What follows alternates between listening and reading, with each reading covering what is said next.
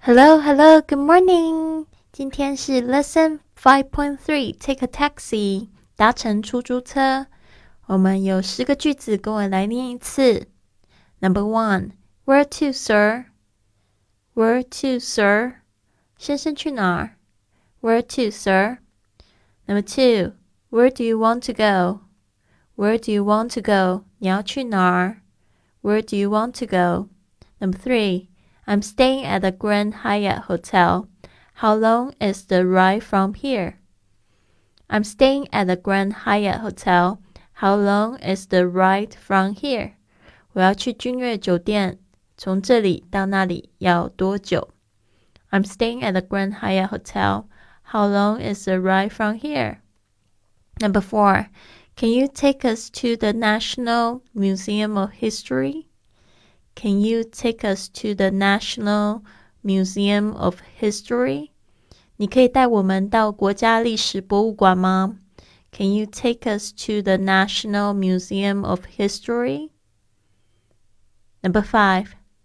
Drive me to the Central Park, please. Drive me to the Central Park, please. 请带我到中央公园。Drive me to the Central Park, please.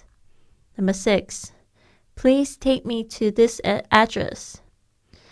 Please take me to this address. 请带我到这个地址。Please take me to this address. Number seven.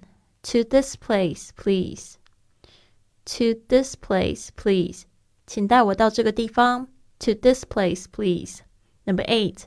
I've got to be at the airport before noon. Can we make it? I've got to be at the airport before noon. Can we make it? 我中午需要到机场，我们到得了吗？I've got to be at the airport before noon. Can we make it?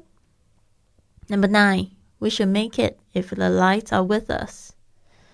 We should make it if the lights are with us. 如果没有塞车的话，我们应该可以赶得到。We should make it if the lights are with us.